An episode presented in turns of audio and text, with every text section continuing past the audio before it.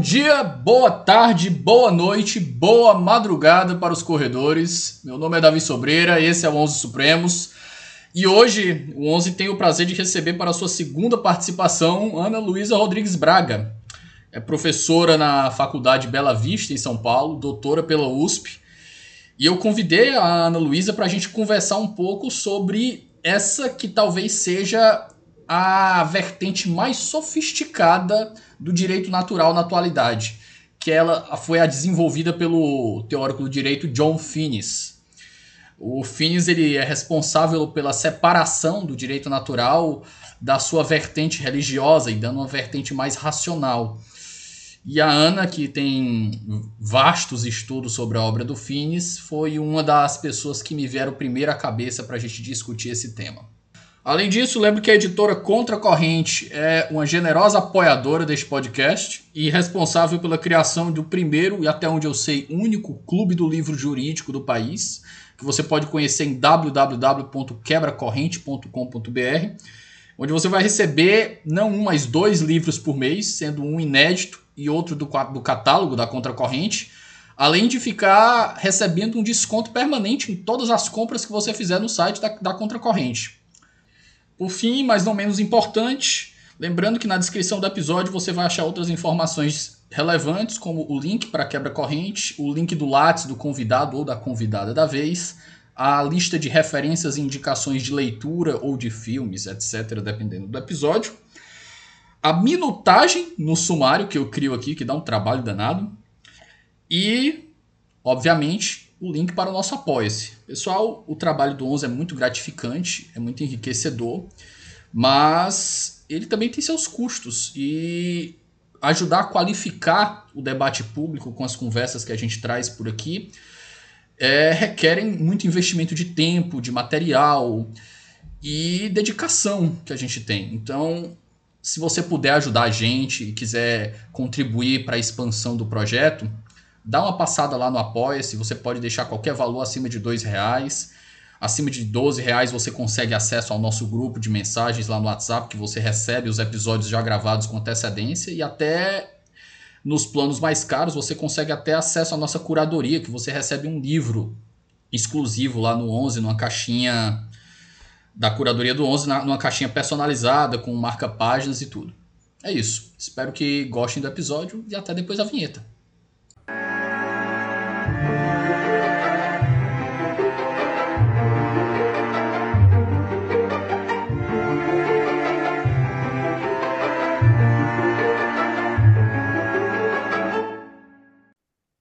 Queridos, minha companhia do dia, como já tinha avisado para vocês, é uma agora veterana aqui no 11, já esteve aqui ano passado, lá no começo do ano, falando de, da interseção entre metaética e direito, e hoje, eu sabendo que ela é qualificadíssima para falar sobre o tema, convidei-a para falar sobre um dos grandes nomes atuais da teoria do direito, que é John Finnis. Ana Luísa Rodrigues Bragas, por, por favor, se apresente para o nosso ouvinte novamente. Olá, Davi. Primeiro, muito obrigada pela, pelo convite. É sempre uma alegria estar aqui no 11. A gente vinha conversando aí, né, que você tem feito um trabalho é, impressionante. É, e, enfim, eu estou sempre acompanhando, então estou muito feliz de estar aqui novamente. Eu sou professora, né, universitária, sou professora de uma instituição muito nova, a Faculdade Bela Vista, que vai começar agora as atividades em 2024 aqui em São Paulo, um projeto muito muito impressionante, muito inovador, e eu convido todos vocês a, a conhecerem. É, na Bela Vista, eu sou professora de Direito Constitucional, mas também sou advogada, e a minha formação acadêmica toda é em filosofia e teoria geral do direito na USP, né? Fiz mestrado e doutorado na USP. O mestrado eu fiz a respeito do tema é, das repercussões do relativismo moral em Hans Kelsen na sua teoria da democracia e teoria do direito e como é que o relativismo ele na verdade ele, essa essa liga, esse fio condutor que liga essas duas vertentes da obra do Hans Kelsen. Isso deu origem a um livro que eu publiquei recentemente, né, que é O Relativismo Moral em Hans Kelsen.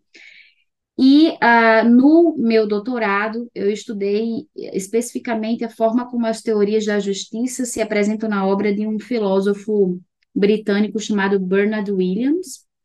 Uh, não tão conhecido no Brasil, mas muito influente uh, no mundo contemporâneo anglo-saxão, especialmente entre filósofos é, morais, né? É um autor que se dedicou muito tempo é, a reflexões é, de filosofia moral, muito relevante nessa seara, e nos últimos anos de sua vida, ele se dedicou à teoria da justiça, especialmente a reflexões sobre liberalismo, direitos humanos, e é sobre isso que, que trata a minha tese de doutorado.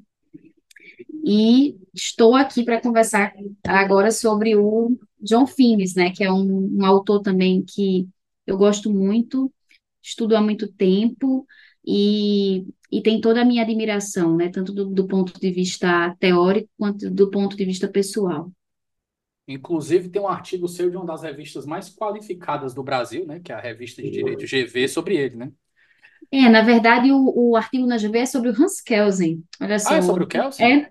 O artigo, o artigo na GV é a respeito do relativismo moral em Hans Kelsen. Exatamente. Então, é um artigo Ah, que... não, eu acho que eu confundi, que você fala, É. é, cruzando, acho que era um, um cruzando um Atravessando... caminho. a- É, esse, esse, esse, esse artigo Esse era um atravessando... ensaio, né? Isso, é um ensaio, que eu gosto muito, inclusive, desse ensaio, é um, ensaio que foi, é um ensaio que foi publicado no Estado da Arte, né? Aquele, aquele blog de, Caderno do Estadão. de caderno do Estadão, e se chama Atravessando o Inverno com John Finnes. Então, eu faço nesse artigo um panorama geral da, da enfim, da, da visão de Finnes a respeito da moral e, e do direito.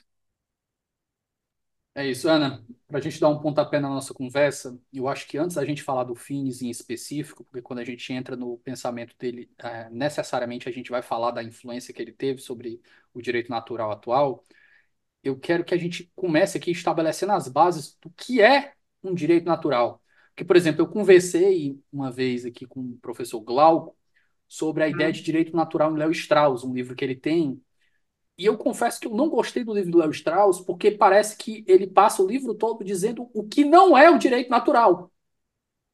Ele não estabelece exatamente o conceito. Eu conversei sobre com o professor Glauco, ele disse, Davi, mas é, o livro é isso mesmo. Parece que ele está fazendo uma, uma réplica a, a, determinadas propostas que estão fazendo a crítica, mas ele não chega para estabelecer conceitos. Eu acho que, que eu sempre falo aqui, os meninos até, já alguns colegas aqui, como o Francisco Lapa, já até brincaram, Davi, tu sempre gosta de falar assim, vamos tirar a sujeira da mesa para a gente saber do que a gente está falando. Então, vamos primeiro explicar o que é o direito natural para quem está ouvindo a gente. Não, essa, essa é uma, uma, uma pergunta super difícil, porque, na verdade, essa, essa própria expressão direito natural, ela, ela pode ser muito, é, muito mal, mal compreendida, né? Em primeiro lugar, e eu acho que, e aí talvez seja a sua, abre parênteses, talvez essa seja a sua impressão um pouco em relação ao Léo Strauss, né?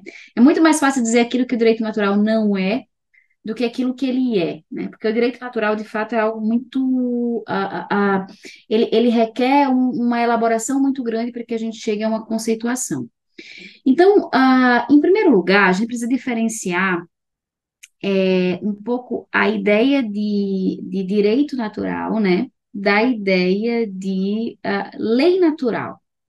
É, o, o, o, que é que, o que é que quer dizer o direito natural em perspectiva com a ideia de lei natural? Bom, em primeiro lugar, a lei natural, ela diz respeito é, à noção de que existe um conjunto de princípios, né, princípios da razoabilidade prática, princípios do, do agir humano, que ordenam a vida humana é, a partir tanto da perspectiva individual quanto da sua perspectiva comunitária, e que esses princípios, eles decorrem da própria ontologia humana, ou seja, são princípios que decorrem daquilo que o ser humano é em virtude de sua própria natureza racional.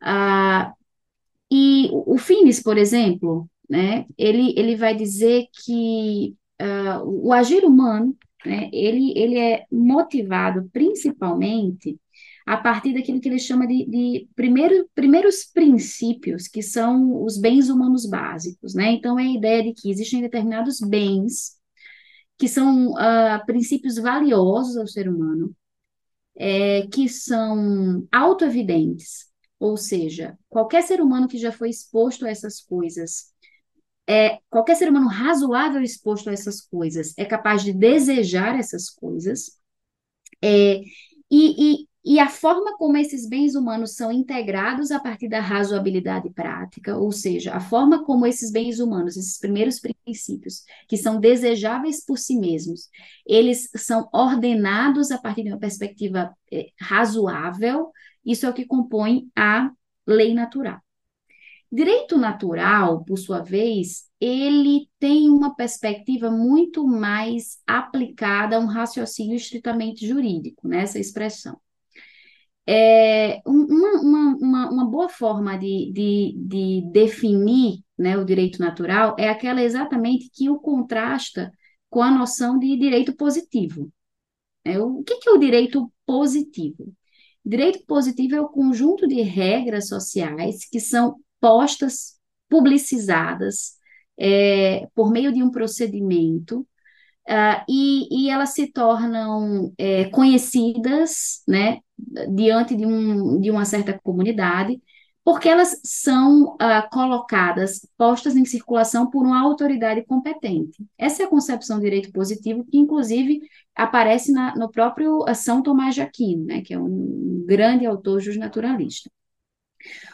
O, o direito natural, por sua vez, ele diz respeito a um conjunto de regras e ordenações que estão conectadas com a noção de lei natural, ou seja, conectada com a noção daqueles primeiros princípios básicos é, que são é, necessários e desejáveis ao ser humano, mas ela tem um caráter de, de ele, o direito natural ele adquire um caráter de universalidade e de legitimação do direito positivo.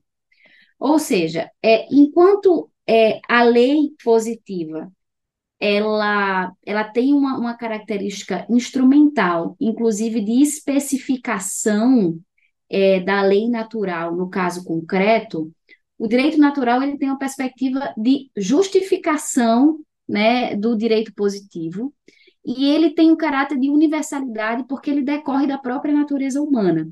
Então, quando a gente fala em direito natural, a gente fala de uma perspectiva que diz respeito a como é razoável agir né, em, em comunidade, como é que nós devemos agir uns para com os outros, mas essa fundamentação, ela não decorre simplesmente do fato de que esse direito foi posto por uma autoridade, mas decorre de um fundamento anterior, que diz respeito àquilo que é razoável, que é o que é o que é razoável que um ser humano deseja.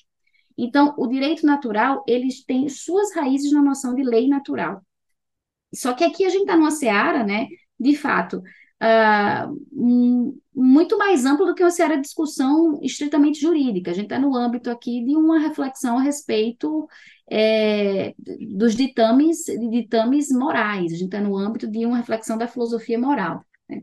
Então, não sei se eu consegui ser clara, mas eu acho que essa, essa, essa é a visão de direito natural, né? Isso é o que significa direito natural de uma maneira é, mais geral. Depois isso vai ficando mais claro ao longo do, da nossa conversa. Claro, Ana. É, meu segundo ponto, que é a gente entrando no convidado de honra etéreo aqui da nossa conversa, é justamente para a gente entrar um pouco no pensamento do Finis. E o fio condutor que eu queria pedir para você puxar era, olha, o Finis, eu quero saber quem é o Finis, né? Em que contexto ele se insere. Ele é um cara vivo ainda hoje, é um, é um, senhor, mas é um cara vivo, é um cara ativo, ele é professor em Princeton, né? Você teve a oportunidade de estudar com ele lá. E eu queria saber, vamos nós, onde é que ele se insere e a grande contribuição dele, que eu, até onde eu sei, é justamente dar uma autonomia não religiosa para o direito natural, porque essa é a tradição, né? Você citou, por exemplo, Tomás de Aquino, né? Ele separa a ideia de direito natural, dá uma pegada mais aristotélica, se eu não me engano, isso, e dá isso. uma autonomia ali e separa ele. Eu acho que eu não sei se é enfrentando uma ideia de razão pública para dizer que, olha, a gente consegue separar o direito natural e ele consegue ter uma autonomia aqui para a gente colocar ele para disputar em campo de igualdade com positivismo, com interpretativismo, por exemplo. Sim. Então vamos lá. Primeiro, uh, dizer que eu tive o imenso prazer, de fato, de conhecer o Finis muito recentemente, né? Eu estive no, no meio do ano agora nos Estados Unidos para um seminário do James Madison Institute. É, o James Madison Institute ele é um braço do Departamento de Ciência Política da Universidade de Princeton, né? E eles fazem esse seminário uh, de verão. E eu tive, né, a imensa honra de, de passar uma semana estudando uh, com o Finis, o Robert P. George, né, o Gerard Bradley e o Adam McLeod. Então, foram esses quatro professores. E éramos um grupo de 15 alunos, né? Então, foi um, de fato, um privilégio muito grande. Nós ficamos hospedados no mesmo hotel do Fins, então foi muito gostoso, porque a gente fazia todas as refeições juntos, conversamos muito. É, o professor Fins né? Eu, eu, eu dei esses depoimentos uh, publicamente. Ele, ele é extremamente humilde, extremamente acessível, muito disposto a, a tirar dúvidas, a dialogar de fato, né? Dialogar no sentido de ouvir o que as outras pessoas têm a falar e, e expor sua seu pensamento sempre de uma maneira muito muito profunda e muito equilibrada. Então foi uma é, foi maravilhoso conviver com o Fines nesse período, né, com o professor Fines.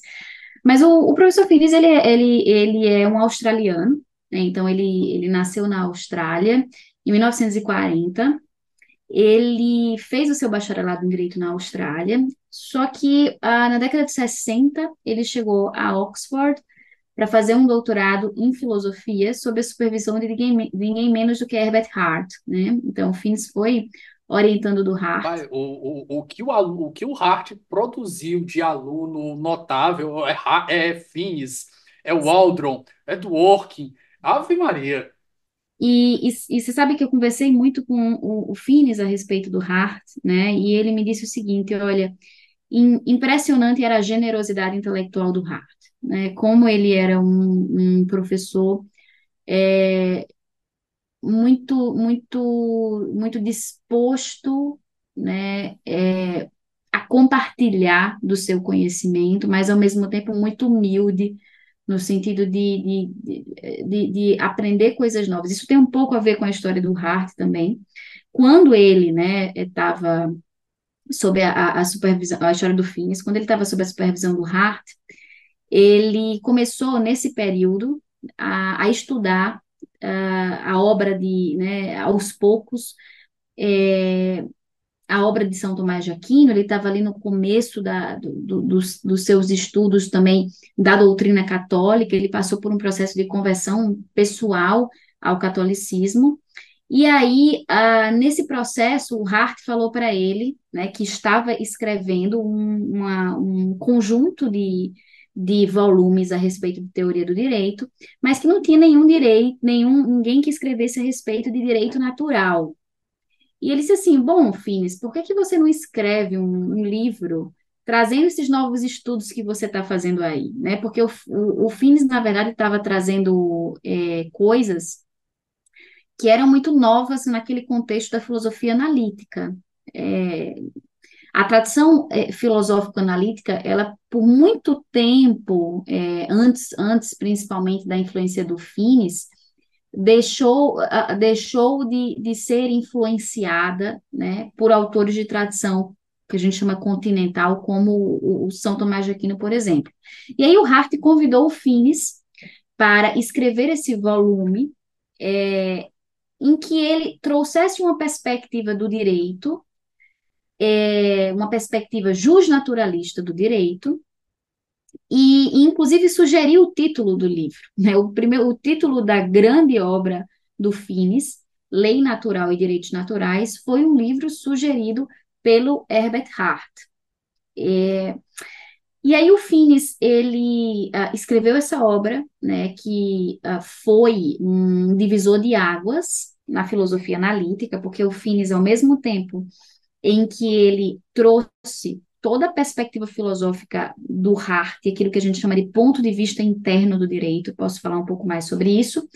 Ele apresentou essa noção de, de ponto de vista interno do direito, juntamente com aquele que ele entendia que era a interpretação mais rica da filosofia do direito natural é, tomista e aristotélica, né? Então, uh, o Finney se tornou professor na Universidade de Oxford. Uh, atualmente, ele é professor emérito né, da Universidade de Notre Dame, mora em Oxford. E, enfim, é um, um, uma pessoa excepcional, né, pai de cinco filhos, um, um homem uh, de uma imensa é, humildade intelectual, mas ao mesmo tempo extremamente inteligente e, e, e, sagaz, né? Uma, uma coisa muito interessante é que uh, quando a gente estava formulando as perguntas para ele, né, no seminário no, no, meio, do meio do ano dos Estados Unidos, a gente percebia que ele sabia exatamente sobre o que, que a gente estava perguntando. Né? Ele tinha uma sagacidade de ir muito direto ao ponto do que era o núcleo da dúvida do aluno. Isso é, é foi uma coisa muito interessante que eu vi. Né? Então, de modo geral, essa, essa é a história do Fins, né? Um australiano que chegou é, a Oxford, fez doutorado com Hart, uh, depois né, professor de filosofia e direito na Universidade de Oxford, e que uniu muito bem é, a concepção de filosofia uh, analítica com a perspectiva justnaturalista. Ana, quando ele faz essa, essa transformação, eu lembro de uma aula que eu tive sobre teoria de direitos fundamentais, um, um professor que é meu orientador, hoje o Juraci, ele me explicou de maneira muito didática, né, que são sete pilares que existem na teoria dele, né, que são algumas, eu não sei se chama de virtudes, que fazem parte do desenho do direito natural, que é as virtudes para o ser humano florescer. Essa é uma das bases do direito natural. Eu não sei se a gente já parte a partir, já, já começa a partir desse ponto, ou se tem um ponto introdutório anterior a ele para a gente tratar. Ah, eu acho, eu acho que tem. Eu acho que para a gente entender um pouco mais da contribuição, né, do, é, do FINES para o direito especificamente, porque quando a gente está na seara dos bens humanos básicos, a gente passa para uma reflexão moral um pouco mais profunda. É, talvez fosse interessante dizer que o FINES ele, ele é dito por ele próprio, fortemente influenciado pela visão daquilo que a gente chama de ponto de vista interno do Hart. O que é, que é a, a visão do ponto de vista interno do Hart? É a ideia de que os fenômenos sociais, como o direito, né, eles não podem ser apropriadamente ah, compreendidos, plenamente compreendidos, sem que a gente investigue as razões que levam as pessoas a agir. Então, é, o, o, que, o que há de, de relevante aqui é que o Finis, ele entende, assim como Hart, né, que essa concepção de ponto de vista interno do direito, essa ideia de que uh, eu não tenho como compreender as práticas jurídicas apartadas da maneira como as pessoas as compreendem e, e aquilo que elas consideram como razões para agir, isso, isso, uh, isso é uma reação direta a uma espécie, uma, uma visão positivista, uma noção positivista, que enxerga o direito exclusivamente a partir de uma perspectiva externa, ou seja, da forma como o direito performa socialmente. Né? Então, se a gente pega autores é, positivistas como Austin, né, o, a, o, o próprio Kelsen, né, eles têm uma, uma preocupação muito grande em observar de que modo o direito é, exerce a sua autoridade, né? E a, e a fazer com que a nossa visão do direito esteja muito indissociavelmente ligada à forma como essa autoridade ela é exercida, mas sem se questionar muito sobre aquilo o que leva as pessoas a, de fato, internamente, do ponto de vista interno, obedecerem às normas jurídicas. Então, o Finis, ele, ele traz essa noção de ponto de vista interno do Hart, essa noção de que eu preciso, de fato, pensar as razões que levam as pessoas a agir, e o Finis vai dizer que é, o direito, então, precisa ser enxergado como uh, não apenas a partir como uh, da perspectiva de um fato, é aquilo que a gente chama de perspectiva abordagem sociológica do direito, mas o direito precisa ser observado de fato como um, um motivador para o agir social e que por isso nós devemos nos questionar o que é, que é razoável fazer. Né? O que, que é razoável que o direito prescreva? É, então, eu, eu acho isso, isso, isso é importante porque isso justifica, então, trazendo para a sua pergunta, é, Davi, isso justifica a preocupação de Fines com os bens humanos básicos. Quando Fines começa a se questionar as razões que levam as pessoas a agir, ou quando ele começa a refletir sobre o direito como fornecendo razões para agir, ele traz para dentro dessa discussão aquelas que são é, os primeiros princípios, né, uh, que, que motivam o agir do homem rumo ao seu florescimento. E essa, de fato, é uma visão aristotélica, né? É a ideia de que o ser humano, por natureza, para, para que a sua natureza ela seja plenamente exercida, ele depende uh, é, de que o seu agir ele seja conduzido à persecução de determinados bens. E é isso que você chama mais ou menos de virtudes, mas o, o, o Fins vai chamar isso de bens humanos básicos. Ana, se me permite uma pergunta, eu lembro de um exemplo que o Juraci colocou, que o direito natural ele parece apresentar uma perspectiva de natureza é, moral que é pré-kantiana. Eu explico melhor. Ele o exemplo é muito ilustrativo. Quem teve aula com ele vai lembrar disso. Né? Ele perguntou para todo mundo, ele disse assim, pessoal, o que é um olho ético? A, o instinto natural das pessoas é, ah, não, o olho ético é um olho que enxerga a sociedade, enxerga as coisas a partir de uma perspectiva moral e pipipipopopó. E aí disse assim, tá vendo, pessoal? Todos vocês responderam essa pergunta com base em uma perspectiva pós-kantiana, porque vocês enxergavam o olho ético como um olhar, como um ato, e não como um substantivo. Por exemplo, quando você pergunta o que é um olho ético para Aristóteles, o que é um olho ético? É um olho que enxerga. Por quê? Porque é um olho que age conforme a sua natureza. natureza Aí ele disse, ele, por exemplo, eu uso óculos, meu olho não é ético porque ele não está agindo conforme a minha natureza. Então é por isso que, por exemplo, dentro da ideia de direito natural, não se reconheceria, e, e aqui eu estou tentando parafraseá-lo, ele não se reconheceria, por exemplo, um casamento entre pessoas do mesmo sexo, do mesmo sexo, porque essas pessoas elas não podem, por exemplo, procriar. Aí você disse, ah, Davi, mas e se o casal do mesmo de pessoas de sexos diferentes foi estéreo? Mas aí não é a regra, é a, seria a exceção. Então, a ideia aqui, eu, eu, eu lanço a pergunta: a ideia do FINES, do direito natural, ela extrai os bens, como é o nome que você disse? Bens. Bens humanos básicos. Bens humanos básicos, né? Que seria, eu acho que é uma coisa. Seria ali mutatis mutantes, os bens primários ali do Rawls, alguma coisa do tipo, se a gente fosse transformar. Eu, tô... eu, acho, eu, acho, eu, acho que os bem, eu acho que os bens humanos básicos do FINS, eles têm uma, uma, uma raiz antropológica mais profunda, né, do que, do que a concepção de, de Rawls. Os bens humanos básicos de FINS, eles têm um olhar, de fato, é, aristotélico para a natureza humana.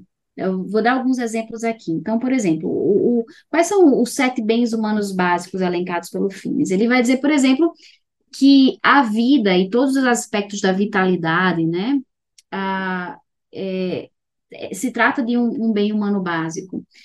O conhecimento, ou seja, preferir a verdade ao invés da falsidade, é um bem humano básico. O, o lazer, né, o jogo, é, envolver-se em, em, ações que, que, que são agradáveis por si mesmas, sem uma finalidade utilitarista, é, a experiência estética, a valorização da beleza, a amizade, né, ou seja, a sociabilidade, a, a religião, tudo isso são bens humanos básicos para fins. Por quê? Uh, porque ele entende que esses bens humanos básicos são aquilo o que, uh, de certo modo, ele, ele é necessário a que a natureza humana floresça é, plenamente né? Que o ser humano, ele, ele de fato alcance a, a sua plena natureza. Então, por exemplo, uh, não é natural que um ser humano deseje a morte. Isso não é natural. É por isso que a gente entende que uma, uma atitude de alguém que deseja a própria morte é a atitude de alguém que está disfuncional. Né? Essa pessoa está agindo contra a sua natureza. Não é natural que, uh, que um ser humano não deseja a verdade. Né? Ah, se a gente pensa num, num, num, num relativista, é, mesmo o relativista entende que o seu relativismo é uma, ele assume isso como uma verdade, porque é, é natural que o ser humano ele busque a verdade. Agora, esses bens humanos básicos, eles são apenas primeiros princípios, eles são aquele, aquele uh, pontapé inicial. E a clareza em torno, em torno desses bens, de, uh, de por que eles são relevantes para nós, ela só vem através da experiência. Eu gosto muito de citar, para esclarecer esse ponto em específico, é aquilo que o Fini chama de bem, bem humano básico da experiência estética da beleza. É, é, pode ser que alguém diga, bom, por que, que a beleza ela é um bem humano básico? É, e aí a gente só consegue descrever porque a beleza é importante se a pessoa já teve a experiência estética de ver algo belo e algo feio. Então, um ser humano que está diante de um ambiente bonito, ele tem sensações, ele tem um sentimento né, de plenitude muito diferente de alguém que está uh, num ambiente sujo, degradado, é, pichado, né? Então, é, Fins vai dizer que isso é algo que só vem através de uma experiência e mais do que isso, né, que essa experiência ela ela ela vai ter que ser conduzida também por aquilo que a gente chama de razão prática, né? Ele vai dizer que a razoabilidade prática ela é um bem humano básico, mas ao mesmo tempo a razoabilidade prática ela vai servir para articular todos esses bens diante de situações concretas em que eu preciso saber como eu devo agir. Então, a princípio, o Finis vai dizer que todos esses bens humanos básicos eles têm igual valor, eles não têm hierarquia entre si. Isso, isso inclusive, é algo que é extremamente criticado é, pelos, por alguns intérpretes de fins. Dizer, olha, como é que eu posso dizer, por exemplo, que o lazer ele, é, enquanto bem humano básico, ele não é, ele não é hierarquicamente inferior ao bem da vida. O Finis vai dizer, bom, ah, eles não são, eles não têm diferença hierárquica entre si, porque eles só terão diferença hierárquica quando eu tomo esses bens diante de uma circunstância concreta e, por meio da razão prática, eu vou articular a forma como eles devem, na prática, ser vivenciados. Então, é claro que se eu estou numa circunstância em que, de fato, né, existe um, um, um, um, um choque imponderável entre vida e lazer, a minha razoabilidade prática ela vai ter que agir de modo a articular esses bens. Mas, a princípio, esses bens, eles não têm hierarquia entre si, eles são bens de igual valor que preenchem de sentido a vida humana. Então, todos nós, por exemplo, temos um desejo uh, de sociabilidade, de, de termos pessoas ao nosso redor, de sermos amigos. Tanto é que uh, existem patologias específicas, né, uh, de pessoas que têm um comportamento antissocial, pessoas que não conseguem viver em sociedade. Isso, isso, isso é um comportamento, vejam, disfuncional do ser humano. Isso não é o comum da natureza humana. Então, toda a perspectiva de direito natural, ela provém dessa concepção de que existem coisas que o ser humano, ele uh, deseja, e mais do que isso, ele precisa alcançar, né, articular esses bens na sua vida a partir da sua razão, e que isso vai fazer com que, de fato, ele exerça a sua natureza humana em plenitude. Então, é, é exatamente isso que, que você, eu acho que você explicou muito bem, Davi. Espera só um momento que a gente volta já. Fala galera, tudo bem? Galera, tô interrompendo seu episódio rapidinho para dizer que meu nome é Felipe Augusto, sou defensor público federal, mestre e doutor em direito e fundador do Ouse Saber, curso preparatório para concursos, que é um parceiro aqui do Onze Supremos. Eu tô aqui hoje só para te dar um recado rapidinho para dizer que o Ouse se orgulha bastante de empregar muito trabalho, muita energia, muita dedicação para fazer materiais de excelência, materiais de alta qualidade para sua preparação para concursos. Se você sonha com concursos públicos para carreiras jurídicas, defensoria, Ministério Público, magistratura, procuradorias ou delegado de polícia, o OUSE pode ser o lugar adequado para sua preparação. Vem conhecer a gente no arroba Saber no Instagram e conheça os nossos cursos que já aprovaram mais de 5 mil pessoas. Ana, depois que a gente passa por esse ponto, o, o Finis eu pergunto porque essa pergunta agora ela vem por causa de um, de um viés que eu tenho com o Dworkin, porque o Dworkin gostava de criar briga com todo mundo, né? Queria causar. Eu te pergunto, dentro do contexto do direito da, dos teóricos de direito, com Quem o Finis debateu? É interessante, né? O, o é, é, eu diria que, que ele, ele tem uma perspectiva. Hoje, hoje, hoje, hoje eu consigo, eu consigo enxergar bem isso. Isso é uma crítica que, inclusive, alguns fazem ao Finis. Ele tem uma perspectiva muito mais ah, de filosofia moral. Então, a sua obra é muito mais carregada de conceitos morais do que propriamente de conceitos de reflexões estritamente jurídicas. Isso é natural por ele ser um justnaturalista. O Ele justnaturalista está mais numa filosofia do direito, mas pela classificação que a gente usa, a gente coloca ele dentro dos teóricos, né? É, é que, é que eu acho, eu acho essa distinção entre filosofia e teoria do direito, pessoalmente, eu acho essa discussão uma discussão absolutamente estéril, né? Porque aqueles que, que afirmam que só existe uma teoria do direito é porque eles estão partindo de um certo pressuposto filosófico a respeito do direito. Eles têm uma visão filosófica é, que, que, que busca excluir da reflexão jurídica determinados pressupostos morais. Só que isso em si carrega um pressuposto moral a respeito de como deve ser o direito. Então, eu acho essa, essa discussão é, um, estérea, né? Mas o, o fato é que, por incrível que pareça, o Finis hoje, ele, ah, ele eu, eu acredito que, que ele, ele estaria dentro do campo de discussão, claro, né? Uma divergência frontal com a perspectiva positivista, que entende que é, para, para a descrição do direito, eu não preciso fazer reflexões de tipo moral, né? Para descrever o direito, para conceituar o direito, não precisaria fazer uma reflexão de tipo moral. É, então, isso é uma, uma perspectiva positivista. O, Kels, o, o, o Finis, por exemplo, estaria do outro lado da linha de autores como Kelsen, por exemplo, né?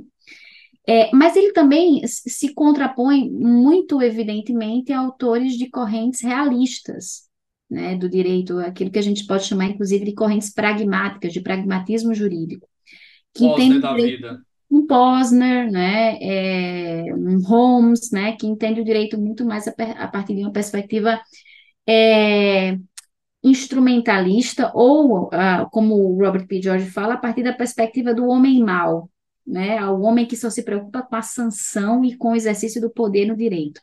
O Finis, está muito preocupado com a reflexão a respeito da legitimação é, do direito. Agora, olha que interessante, não me parece que o Finis está muito preocupado em divergir de um autor como o do Working, por uma razão muito simples, porque o Finis ele não está interessado em desenvolver uma teoria da interpretação judicial, que talvez seja a grande preocupação do Dworkin. Isso porque, isso eu conversei bastante com, com o professor Finis, com o professor P. George, é, a- muitos justnaturalistas, eles vão entender que ah, diante de divergências morais ou diante de, diante de casos difíceis, a saída para isso, para divergências morais, para casos difíceis, não está em uma dada teoria da interpretação judicial. Eles entendem que é, do ponto de vista, inclusive, justnaturalista, do ponto de vista do bem comum, do rule of law do Estado de Direito, esse tipo de discussão ele deveria ser feito observando aquilo o que, por exemplo, a Constituição institui como sendo a competência de cada um dos três poderes.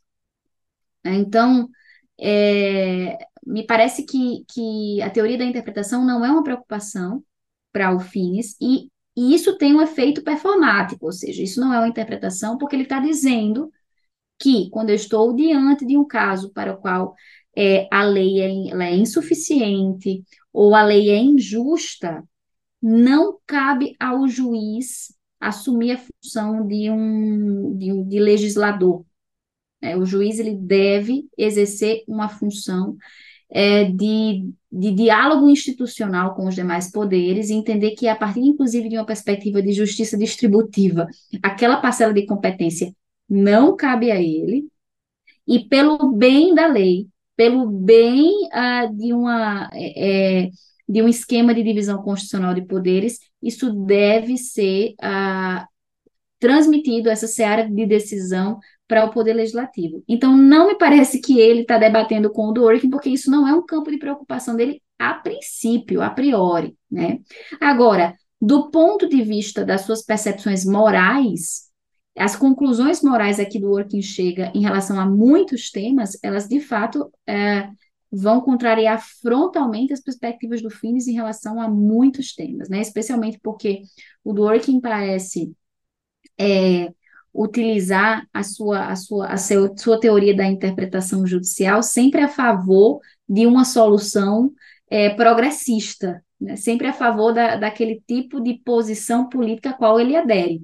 Enquanto é, o Finis ele vai partir de uma concepção de, de, uh, de bens humanos básicos e de razoabilidade prática que vai acabar conduzindo a um tipo de resultado moral muito diferente do que o Dworkin assumiria. É, mas eu, eu, diria, bom, grande, a, a grande contraposição de Finis enquanto juiz naturalista é as perspectivas positivistas que entendem que eu, eu uh, para a descrição do direito ou para a conceituação do direito, eu não poderia lançar mão de, de argumentos de tipo moral. É claro que isso aqui, tá, eu estou falando de uma partir de uma perspectiva muito uh, superficial, porque o próprio Fines, ele vai dizer o seguinte, ele vai dizer que o direito, ele pode ser concebido em três perspectivas, né? Ele pode ser conseguido percebido a partir de uma análise que ele chama de intrasistêmica do direito. Então, quando a gente fala, por exemplo, de direitos, advogados falam de direitos, de tutelar os direitos dos seus clientes em juízo, isso é uma perspectiva intrasistêmica, né? O conceito de direito está sendo usado aí por profissionais que estão tentando tutelar direitos, por exemplo, individuais. Mas o direito também pode ser visto como um fato, é o que a gente chama de perspectiva sociológica, é o que o Hart, por exemplo, diria que é o direito. O direito é um fato é, social, que o, o Kelsen diria que é o direito. Mas o Pines vai acrescentar essa noção de, de direito como fornecendo razões para agir. E dentro dessa perspectiva do direito fornecendo razões para agir, ele vai dizer que uma dada lei pode ser mais direito ou menos direito. É, por exemplo, ele vai dizer que existe um caso central, um caso focal, que é aquele em que uma lei ela é perfeitamente justa, mas ele vai poder dizer, por exemplo, que a lei do Estado nazista, ela continua sendo direito enquanto fato, embora a partir da perspectiva de razões para agir, ela não é direito de forma nenhuma, ou ela é direito em um sentido muito pervertido, né? E, ah, bom, isso é apenas para dizer que ah, o Finis, ele não é um ingênuo de dizer que lei injusta não é lei, né? Ou que direito injusto não é direito. Não, ele vai entender que esse direito é sim direito no sentido fático. É, ele é direito posto por uma autoridade, mas ele não é direito na perspectiva de fornecer razões para agir. E essa talvez seja a grande perspectiva que nós temos que levar em consideração é, para conceituar o direito, né? Porque nós, enquanto seres humanos, somos movidos por razões. Nós entendemos que uma dada lei ela é legítima na medida em que ela nos fornece razões razoáveis para obedecê-la. Então, é, de fato, ele estaria aí do outro lado da linha dos, de, de positivistas, principalmente, né? Ana, uma pergunta que, que me fica, eu não conheço a teoria do, do Finis, então essa pergunta não é capciosa, mas eu te pergunto, por que sete bens básicos? Por que não oito, nove, dez? O que que faz o Finis fazer esse recorte do que são os bens básicos e se ele explica eventualmente que outros podem ser incorporados. Isso é uma teoria, é, isso é, é, um, vamos nós, é como usando a dogmática, é um rol taxativo, exemplificativo. Então, essa, essa é uma, é uma, é uma pergunta que, que uh, críticos do, do, do sempre, sempre fazem, né? Por que sete? Por que não oito? Por que não dez? É, o Finis provavelmente ele diria que esses são os bens mais evidentes e mais amplos, né, no sentido daquilo que é desejável pela, pela vida humana. Então, se a gente pensa, né, é, é, vamos, vamos pensar que eu poderia dizer, por exemplo, que o dinheiro é um bem humano básico, o Finis vai dizer, olha, se, na medida em que o dinheiro seja necessário à sobrevivência, sim, só que ele está dentro da categoria do bem humano básico, vida e sobrevivência que ele já colocou né? Eu posso afirmar que o casamento é um bem humano básico? O Fins vai dizer, você pode, mas o casamento está dentro da categoria de, de amizade, né, de sociabilidade. Então, eu tenho a impressão que o Fins ele não está tão interessado em é, isso, às vezes eu acho que as pessoas dão um tom, um, uma tônica muito errada de enfatizar excessivamente a, a lista de bens humanos básicos, essa concepção de bens humanos básicos, ele não está tão interessado em em ser altamente é, preciso e taxativo. É, ele não, ele, na verdade, eu acho que ele está muito mais interessado em ilustrar em, o que, que o que são é, é justamente essa é, minha pergunta. E, e, entender o tipo de e, e, explicar o tipo de, de argumento que compõe aquilo que ele chama de, de direito como razões para agir. A ideia é mais dizer, olha, pessoal, a gente precisa fazer o, o ser humano florescer e para isso ele precisa de algumas, alguns elementos. Exato. Dentre esses elementos tem esses aqui, que são grandes exemplos que mostram como é que eles florescem. Mas isso não exclui outros. Exato. Nós tivemos na. É, muito interessante. A gente teve uma discussão muito interessante lá no seminário sobre é, a pena de morte. Né? E, e lá, e, e, e quando se discutiu a pena de morte, estou até com as minhas anotações aqui do seminário, uh, nós discutimos é, se, se, se a pena de morte, né, ela, ela é razoável do ponto de vista da lei natural ou do direito natural. É razoável eu, eu, eu condenar uma pessoa à morte a depender da gravidade do, delito que ela cometa? Né? Isso foi uma discussão que foi muito feita com o professor Gerard Bradley, que tem artigos muito interessantes a esse respeito. E uh, o, o que que ficou muito claro para nós? Eu, eu, vou falar da pena de morte exatamente porque eu quero ilustrar, tá? É, isso que a gente está discutindo sobre os bens humanos básicos. Por exemplo, é, a, a, gente, a gente entendeu lá, isso foi, foi, foi o, o apurado da discussão, né, que eu tenho aqui, que faz parte do próprio, da própria noção de, de, de sanção, de moralidade da sanção, que ela de fato seja uma retribuição satisfatória é, a, a, a, um ilícito que foi cometido. Então, um juiz naturalista, como Fins, ele vai dizer: é claro que eu preciso de sanções. Por quê? Porque a maior parte das pessoas é, vai tender a buscar os bens humanos básicos na sua conduta, né? Por exemplo, a maior parte das pessoas entende que a vida é um valor relevante e por isso as pessoas não saem se matando por aí. No entanto, existem sim determinadas pessoas que elas destoam é, disso o que é o, o caráter, o aspecto geral da natureza humana. Elas são exceções. Você falou sobre as exceções, elas são exceção. E nesse sentido, a sanção é absolutamente necessária, porque a sanção ela vem para garantir que em uma sociedade que não é composta só por anjos, e é por como, isso que. Como diria Hamilton, né? Se Exato. A, se a sociedade fosse composta por anjos, o governo não seria necessário. Exatamente. Então, eu preciso da sanção. No entanto, a pena de morte, nós chegamos a essa conclusão lá discutindo com o Finis, com o professor Gerard Bradley, uh, ela não é razoável que, que ela não é, não é razoável? Por que, que, por que, que ela é algo que vai contra a, o princípio da razoabilidade prática, que articula os bens humanos básicos diante da resposta que eu preciso dar em casos concretos? Bom, ela não é razoável porque a pena de morte ela consiste em um ataque intencional a um bem humano básico, que é o bem humano básico da vida, né? É, veja, um, um, ataque intencional é diferente de um ataque é, direto. Tá? Quando, eu, eu, quando eu, eu restringo a liberdade de uma pessoa, é, é de fato, a, a, minha, a minha intenção ali é atacar diretamente, diretamente existe um bem humano básico atacado, que é retirar essa pessoa de circulação né? Mas em alguma medida ela conserva uma parte da sua liberdade, ela conserva a possibilidade, inclusive se eu estou diante de uma prisão que, de uma pena que, que não é perpétua, de restaurar essa, essa liberdade é, em, em algum momento. No entanto, quando eu tenho uma pena de morte, eu estou intencionalmente retirando um bem humano básico, e é um bem humano básico absolutamente fundamental, que é o bem humano básico da vida. Então, veja, uma sanção como essa, ela, ela não é razoável.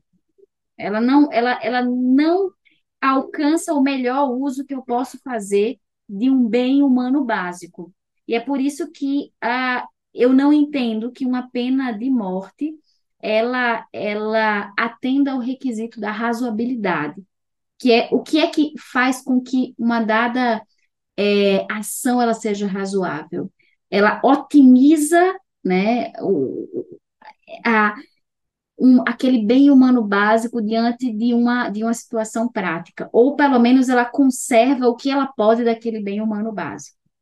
Então, isso, isso é, é, é apenas para ilustrar o que, é que significa esse, essa ideia de, ra, de razoabilidade prática quando eu estou lidando com esses bens. E o direito, nesse sentido, ele precisa fornecer razões para as pessoas agirem em consonância com aquilo que é razoável que o ser humano busque, que são esses bens.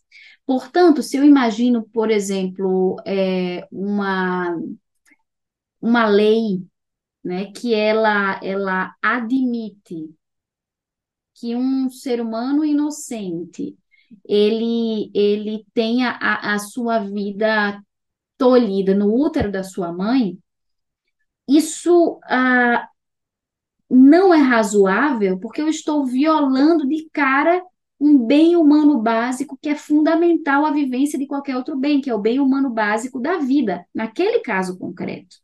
Então, isso, isso é, é, é tudo para que a gente perceba que essa reflexão que eu faço de tipo moral, ela tem repercussões diretas no direito, né, na forma como o direito vai responder as questões práticas. Ana, uma outra pergunta que eu tenho é em relação à teoria do Finis e como ela é aplicável, é, como é que ela se conecta com os conceitos de justiça e moralidade da lei. Se há essa interseção, se ele tem essa preocupação na, na, na, ao desenvolver a teoria dele. Absolutamente né? Porque o, o que é que o Finis ele, ele vai dizer? Ele vai dizer que ah, o caso central do direito enquanto razão para agir, então ah, vejam que eu estou, eu estou aqui num, ah, num nível de discussão em que eu estou concebendo o direito enquanto algo que fornece razões morais para o ser humano. Nesse nível de discussão, é, o caso central, e essa concepção de caso central, caso focal, ela é muito extraída a partir de uma perspectiva é, weberiana e aristotélica. Então, o Finis ele retira do Max Weber e do, do Aristóteles essa concepção de que eu tenho alguns uh, núcleos conceituais é, que, que vão trazer para mim o melhor exemplo possível, né? É, a melhor instanciação possível de um, de, uma, de um determinado conceito. Então, é, uh, a gente pode, a gente pode pensar no, por exemplo, na ideia de, de, de bem humano básico da amizade por Aristóteles. O Aristóteles vai dizer qual é o caso central, né, da amizade. Amizade é amar as mesmas coisas, né, é rejeitar as mesmas coisas. Existe uma série de coisas que fazem com que a amizade ela tenha o, um caso central, um caso focal, paradigma perfeito daquilo que é a amizade. O direito fins vai dizer que acontece a mesma coisa. Qual é o paradigma central do direito enquanto razão para como razão para agir? Paradigma central é que o direito esteja plenamente con conectado com as exigências da lei natural. E a lei natural, de novo, é nada mais é do que esse conjunto de princípios da razoabilidade prática que vão ordenar a vida humana é, a serviço de alcançar esses bens comuns, né, ou esses bens humanos básicos. Então, ele vai dizer que o caso central, o caso focal do direito é aquele em que eu tenho direito perfeitamente justo, direito perfeitamente conectado com as exigências da moral. Ao passo que os casos periféricos serão aqueles em que o direito ele se desvirtuou da sua excelência. É, e, e, e, é por isso que há uma espécie de gradação nesse conceito de direito. De novo, né? É, sem, no entanto, olha que interessante, sem que eu perca o núcleo fundamental daquilo que eu também entendo que é o direito enquanto fato. Então, é, a gente pensa nessa concepção de caso central e caso periférico como um, uma árvore, né? Ela tem um grande tronco conceitual, rígido, mas ela tem é, galhos, né, que fazem com que eu me distancie ou me aproxime mais desse tronco. E, e quanto mais distante desse tronco, mais eu tenho a deturpação da concepção de direito, de lei. É por isso que, no limite, uma lei injusta, ela gera, na verdade, um dever de desobediência, não de obediência. Porque se o direito é uma razão para agir, eu não tenho razão para seguir, obedecer uma lei injusta. Eu não tenho razão para obedecer uma lei que se desvirtua completamente daquilo que eu entendo que é o que exige a razoabilidade prática. E, e aqui está de novo a concepção de, de ser humano enquanto ser racional. Se nós formos, se, se nós formos simplesmente vacas tangidas, a gente não tem necessidade de fazer nenhum tipo de reflexão sobre a legitimidade da lei.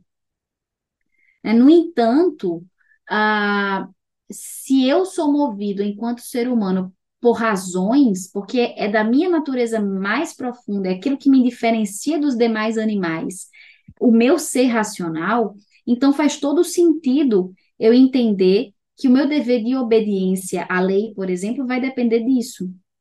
Aliás, é exatamente esse, esse aspecto da razoabilidade que nos difere de todos os demais animais. Né? O que o, o Aristóteles diz. Ah, ora, ah, é, é, essa característica de poder dominar as paixões, de, de, de tentar encontrar a melhor forma de fazer alguma coisa, isso é exatamente o atributo humano por excelência. Quando um, um, um leão ele está caçando a zebra, ele está movido ali por um instinto, uma necessidade de sobrevivência. Quando o, cachorrinho cruza na rua, né, no meio da, da, praça, na frente de todo mundo, dois cachorrinhos, ele está ali sendo movido por um instinto de reprodução.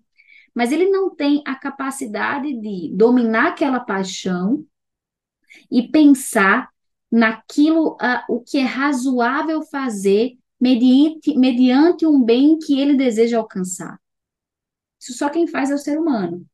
Então, daí a necessidade, necessidade da gente pensar um pouco a respeito da, é, da natureza né, da, da lei. Sabe? Bom, essa lei é justa? Ela é injusta? Agora, isso absolutamente não é a mesma coisa de dizer que o juiz a todo momento pode estar fazendo uma opção por deixar de aplicar a lei porque ela é injusta.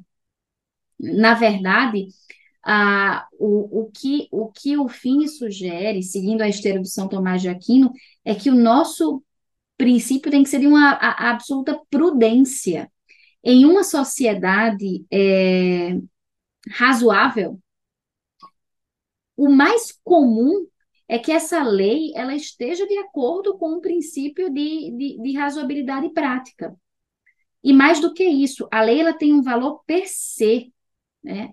A lei ela tem um valor ah, dentro do Estado de Direito que, que faz com que ela seja absolutamente necessária ao bem comum nessa comunidade. Então, se eu deixo de aplicar a lei a partir de um juízo individual, é muito provável que eu esteja fazendo muito mais mal do que bem. Isso é, é algo que às vezes as pessoas confundem. Né? O que eu vejo hoje é que o jus naturalista ele tende a ter muito mais deferência ao direito positivo do que aqueles que se intitulam, por exemplo, como neoconstitucionalistas ou por aqueles que ah, estão seguindo uma linha do Orkiniana. Por quê? Porque entendem exatamente que existe um valor na lei enquanto instrumento para o bem comum e que é muito grave um juiz deixar de aplicar a lei a partir simplesmente de um critério uh, de justiça, a menos que essa justiça ela seja tão aviltante, tão evidente que haja um dever de desobediência. É, eu acho que o grande ponto é esse, Ana, que é a gente a gente consegue identificar injustiças de maneira muito fácil em casos limítrofes. Só que é difícil você transformar isso em critérios objetivos. Alguns casos são possíveis. Eu acho que, por exemplo, é, não é uma criação do Dworkin, mas é um dos elementos essenciais ao pensamento dele, que é o dever de coerência. Se você transformar o dever de coerência em uma, em uma, em uma premissa filosófica, você consegue mostrar por que, que as pessoas têm que ser coerentes. Exato. Eu te dou um exemplo. Cara, vamos, vamos supor que você, você que está nos ouvindo aqui, você tem dois filhos, você tem dois gêmeos. Aí você chega com três chocolates e você dá dois chocolates para um e um para outro. Eles, o, o que recebeu menos, ele vai perguntar: por que, que eu recebi um a menos? Por que, que eu fui tratado de maneira diferente? Faltou coerência no tratamento. Não, na verdade, nesse caso, faltaria, acho que faltaria mais integridade. A coerência com o passado, né? Mas assim, você consegue identificar certos casos, eles gritam aos olhos a injustiça. A injustiça, ela não precisa nem de uma perspectiva é, filosófica para você identificar que aquilo ali é aviltante. Sim. Mas o grande problema, acho que você tocou num ponto certo, é quando você torna um sistema tão distorcido que fugir da lei se torna quase uma regra. Isso. Agora é interessante porque você falou esse, esse, essa, essa questão né, da, é, da, da justiça, e uma coisa que eu deixei de falar aqui é que, veja, o Finis ele apresenta os bens humanos básicos como sendo esses princípios desejáveis para o ser humano, mas ele diz que esses, esses bens humanos básicos eles vão ser eles vão ser na prática, né, a, estruturados e acomodados a partir de outros princípios, que são os princípios da razoabilidade prática. E um dos princípios da razoabilidade prática é, por exemplo, não adotar preferências arbitrárias entre as pessoas. É um dos princípios da razoabilidade prática que o Finis traz. Outro exemplo, adotar um plano de vida coerente né, em que você, em que você seja previsível aquilo que você vai fazer com base no seu, na, na escolha de vida que, que você teve. Ah, então, é, isso, isso que você, você o que o, o que o Dworkin chama né, de, de coerência, muito provavelmente o Finis iria dizer, bom, mas isso é um princípio da razoabilidade prática, eu não preciso transformar isso numa teoria da interpretação, né? É, isso, eu, eu, isso, isso, na verdade, é algo que qualquer ser humano, de novo. Dever de você tratar todos os que estão na mesma é, situação de maneira igual. É, isso, isso, é um, isso é um princípio de razoabilidade. E isso vai fazer com que eu, eu, eu acomode e distribua aqueles bens humanos básicos de uma maneira adequada, a depender da, da circunstância específica em que eu, em que eu esteja. Né? E é, então, então, então, então, existe muita semelhança, né? Você percebe? Mas o, o Fins ele não está preocupado em fomentar uma teoria da interpretação judicial. Ele é muito mais cauteloso é, no sentido de entender que existe, inclusive, um princípio de justiça distributiva na distribuição de poderes. É uma coisa mais infraestrutural. Está numa camada, tá, tá numa camada mais profunda. Eu acho que está numa camada é mais profunda e eu, eu, não, eu não sei nem se é uma. Uh, eu não, não, diria, não sei se é uma camada infraestrutural, mas eu acho que ela, ele está muito ainda anterior, numa camada de um quase de sedimentação do terreno, entende? É, é, é, eu acho que, que um, um, nesse sentido, né? Eu, eu, nem, eu, eu, não, eu, eu me arrisco a dizer, isso talvez seja uma crítica que se faz ao Finis com muita razão, é que ele, ele, na verdade, ele faz muito pouca reflexão a respeito de, de infraestruturas jurídicas e de instituições jurídicas. Né, ele está muito mais, eu já escutei isso de muitos colegas naturalistas com os, com os quais eu concordo, ele está muito em um nível de discussão é, moral é, e, e, muito pouco preocupado com como isso se, se, se concretiza nos arranjos institucionais de fato. Tanto é que hoje uma linha, uma linha muito, é, muito interessante de estudo é a de alunos de Fines, discípulos de Fines, que agora estão, estão tentando construir né, teorias a partir da perspectiva justnaturalista em áreas é, como teoria constitucional ou, ou teoria do direito civil, exatamente para tornar concretos essas percepções que são muito mais morais, né? Muito mais é, é, é muito abstratas de fato. Ana, outra pergunta que eu acho que é chave, que a gente já traz isso mais para um campo prático. Em que medida a gente consegue aplicar a teoria do direito natural do Finis em um sistema que é baseado fortemente em positivismo? Eu acho que, que eu acho que veja bem assim o, o Finis ele não não está se ele, ele não está negando por exemplo é, a, a estrutura hierárquica do direito tal como um positivista propõe. Ele não está negando o direito enquanto fato o direito enquanto uh, direito posto pela autoridade isso é perfeitamente acomodável dentro da teoria do Finis. O grande problema é, para o Finis, eu acho que ele nos instiga a isso, é que a gente de, reflita de fato sobre a razoabilidade das normas jurídicas, né, que nós reflitamos sobre os fundamentos morais de nossas práticas, e, e isso é algo que um positivista não nos instiga a fazer. Isso não é algo que um, que um positivista fomenta. Talvez, ah, e, né, por uma limitação metodológica, que isso é, isso é algo perfeitamente aceitável. No entanto, eu, eu, eu acho que existe não só uma limitação de recorte metodológico, de escolha metodológica, mas eu acho que existe um problema quando o positivista descreve o direito a partir estritamente de uma perspectiva é, de, uma, de uma perspectiva é, é, é performática, instrumental, é, tec, tecnicista, eu acho que o problema é que quando nós estamos diante da resolução de casos concretos, eu vou precisar me questionar a respeito dos fundamentos morais dessas práticas. Ou seja, sempre vai aparecer esse tipo de discussão moral.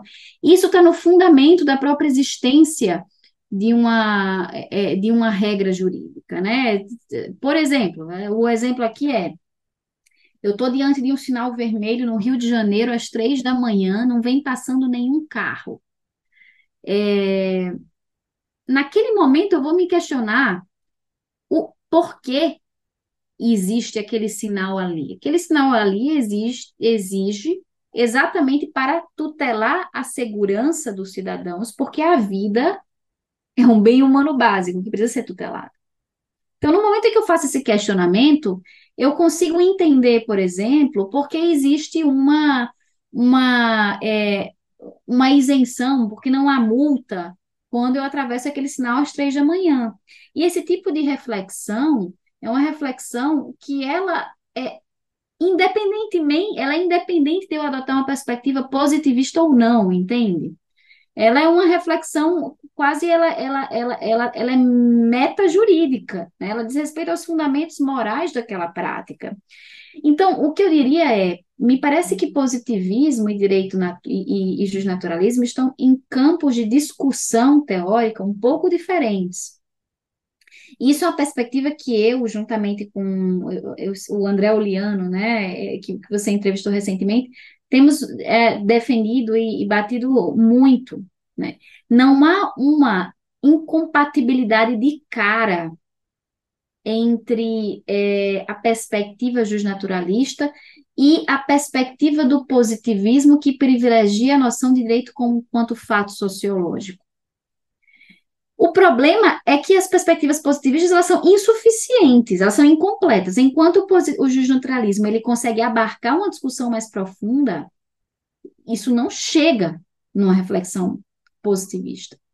E aí a gente acaba ficando é, de mãos atadas, se a gente não fez essa reflexão moral anterior, quando nós estamos diante ah, de leis injustas, por exemplo, é, né? É, quando eu estou diante de um Estado totalitário. O que, que se faz com isso? Se isso nunca foi uma discussão fomentada, por exemplo, nas faculdades de direito. Eu nunca tive nenhum tipo de reflexão profunda sobre o justo no caso concreto, sobre o que é justiça. Né? Na minha faculdade de Direito eu não tive essa discussão, eu não tive uma cadeira sobre justiça, né? uma disciplina sobre ética de uma maneira profunda e não caricata.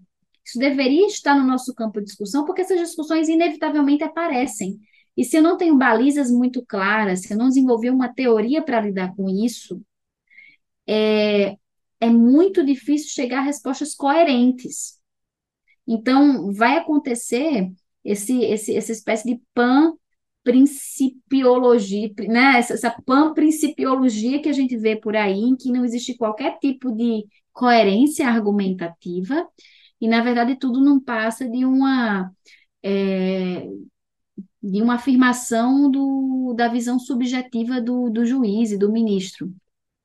Então, eu acho que, de novo, é, positivismo e naturalismo estão em campos de discussão um pouco diferentes, o que, na verdade, eu acho que ressalta o quanto o justnaturalismo ele é, é inevitável. Eu não tenho como fazer uma discussão jurídica sem, sem recair uma reflexão de tipo moral sobre o que é desejável para o ser humano. Mas, ao mesmo tempo, o quanto ele é muito mais completo, porque ele enxerga a realidade do direito positivo, ele enxerga aquilo que um positivista é, é, afirma, mas o contrário não é verdadeiro. A maior parte dos positivistas vão dizer que essa reflexão de tipos naturalistas nem deveria ser uma preocupação é, jurídica, o que não é verdade. Que não é verdade porque o tempo todo a gente está se debatendo com, com temas é, jurídicos. É claro que, vejam, a gente tem diversos positivistas muito mais sofisticados, o próprio Hart é absolutamente sofisticado na sua visão, mas ainda assim eles não enxergam a dimensão do direito enquanto razão para agir, que é o que enxerga o Finis e todos os demais naturalistas, né? Ah, então, é, eles param no direito a partir de uma perspectiva intrasistêmica ou numa perspectiva sociológica, mas não refletem respeito do direito enquanto, de novo, conectado a uma reflexão tipo moral. Ana, caminhando para o final aqui, considerações finais. Se quiser fazer algum acréscimo, todo mundo que me acompanha aqui já esses quatro anos sabe que teoria do direito não é minha praia, então eu engatinho aqui, eu arrisco aqui uma coisa ou outra, então provavelmente eu deixei muita coisa de fora. Aqui é mais um, um episódio introdutório ao pensamento do Fines. Ninguém vai fazer um, um, um, Não tem como fazer jus à produção de um cara como esse com uma hora, duas horas de podcast. Então, se eu tiver deixado alguma coisa de muito essencial de fora, fique à vontade para trazer nesse bloco, por gentileza. Não, eu diria, eu diria, Davi, na verdade, que o Finis é um autor muito difícil para qualquer pessoa, tá? É, não, é, não, é, não é um autor difícil apenas para quem não é versado em teoria do direito, ele é um, um autor de leitura difícil, como qualquer autor que traz essa perspectiva do direito natural ele, ele é um autor que está trabalhando com, com, de fato, né, um, uma perspectiva é, de muitas abstrações, mas que ao mesmo tempo, embora seja ele, ele, ela, ela, ela seja abstrata no primeiro momento, é, ela é perfeitamente compreensível em virtude da nossa natureza humana. Né? Então, é perfeitamente compreensível quando o Finis vai dizer que é, a é razoável que o direito tutele a vida humana, por exemplo. É, é necessário para que o direito atinja sua plenitude, por exemplo, que o direito propicie a sociabilidade. É, e isso, isso, de novo, em virtude da nossa ontologia, daquilo que nós somos, né? Qualquer pessoa entende, por exemplo, que a beleza é um bem, é um bem que precisa ser, ser tutelado pelo, pelo direito. É, e qualquer pessoa também é capaz de ver que na nossa discussão jurídica cotidiana, o que nós temos de fundo são discussões de tipo moral. Então, a beleza é um bem tutelado pelo direito? A, a, beleza, desculpa, a beleza é um bem humano básico, né? E é razoável, é razoável, por exemplo, que o direito privilegie um bem, um valor estético. Isso é razoável, né? Entendi. É, então, então o, o, é razoável que o direito ele facilite o alcance a esses bens que permitem que o ser humano floresça. Mas o, o, o que eu queria dizer é que o Finis, ele, ele é um autor difícil, mas é, é muito interessante, eu tive com ele, eu tive a oportunidade de tirar muitas dúvidas, Continuo com muitas dúvidas a respeito da teoria dele, acho que não é nada fácil. É, eu espero que, que de algum modo, uh, eu, eu tenha conseguido esclarecer alguns pontos, mas é um autor que exige uma constante uh, releitura, é, ele articula muitos conceitos também aristotélicos, tomistas, que são, são conceitos difíceis, e, uh, mas ao mesmo tempo é um, um autor apaixonante na sua profundidade. Né? Então eu fico muito, muito honrada de ter tido a oportunidade de conversar, conversar é, com ele, a, a, respeito dele, com você, e, e, e também dizer que uh, é, é, muito bom, né, que a gente consiga pensar o direito também a partir dessa perspectiva muito profunda a qual, com a qual nós não estamos é, acostumados no nosso dia a dia. Eu que agradeço, Ana, mas agora, antes da gente se, nos, da gente se despedir daqui do, do nosso ouvinte, a gente vai para o bloco que a gente vai deixar os nossos ouvintes um pouco mais inteligentes e um pouco mais pobres. Nós vamos para as nossas indicações de leitura. Eu acho que a primeira delas é o Direito e Lei Natural, né, o nome do, do livro do Fines. Lei Natural e Direitos Naturais. É, né, é inclusive, é obra... inclusive para os amigos aí que, que entendem as referências, ele está disponível nos russos. Se você entendeu a referência, é bom para você. Se você não entendeu, pergunte para o amiguinho, amiguinho de casa. É, um, outro livro, tá? E aí fazendo um alto um, um, um mechan aqui, é eu escrevi esse livro a respeito do relativismo moral em Hans Kelsen. Completamente liberado, todo, ah, todo tipo bom. de jabá aqui. Ah, esse, esse, esse livro que eu escrevi foi publicado pela editora Toth recentemente, se chama O Relativismo Moral em Hans Kelsen, da democracia à teoria do direito. Acho que eu falei certo para o título. E, e uh, nesse livro eu, eu, eu trago um, uma introdução a essa reflexão a respeito dos fundamentos morais do direito, que que eu acho que é um livro que uh, eu, eu, considero um livro de entrada bastante claro para quem quer, quer, começar a refletir sobre os fundamentos das, das teorias do direito. E uh, saiu recentemente. Tem aquele seu ensaio, né? Atravessando o Inverno. A, atravessando o Inverno com John Finnes, é. E recentemente, né? É, foram, foram lançados o, o, o, conjunto de ensaios do John Finnes para a editora Molokai, Uh, não sei como está a tradução né, desses ensaios, mas sempre vale a pena. Esses ensaios são muito interessantes, são, tem temas muito variados e muito interessantes. Uh, além disso, é, tem toda a coleção do professor Vitor Salles Pinheiro a respeito da, do pensamento de John Finnes, né, que são, são da, editora Juspodium. Então, tem diversos ensaios sobre uh, recortes muito variados da obra do Fins. Uma das grandes sumidades em direito natural aqui no, isso, no território isso. brasileiro. Professor Vitor Salles. É... Embora, embora a gente tenha conversado muito, né, ele, tá, ele, ele, ele uh, continua sendo professor universitário, mas ele está interessado agora em alguns outros temas, é, mas, de fato, o professor Vitor é, uma, é um, é um grande uh, entendedor do direito natural, então, eu acho que são essas, são essas as, as, as indicações é, que eu daria. Ana, querida, chegamos ao fim. Eu espero que tenha sido tão enriquecedor para quem nos ouviu quanto foi para mim. Gostei muito, gosto muito das nossas conversas, até dos bastidores, que a gente conversou quase uma hora aqui nos bastidores antes de começar, né? É, achei muito enriquecedor, gostei demais. As portas do 11 estão sempre abertas. Sei que você tem muitos temas para a gente tratar aqui. Você pode voltar depois para a gente conversar um pouco sobre Kelsen.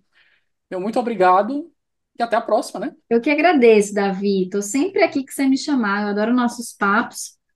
E uh, convido todo mundo a conhecer, de fato, né? A obra do Fins. Eu acho que vai ser é, é muito enriquecedor.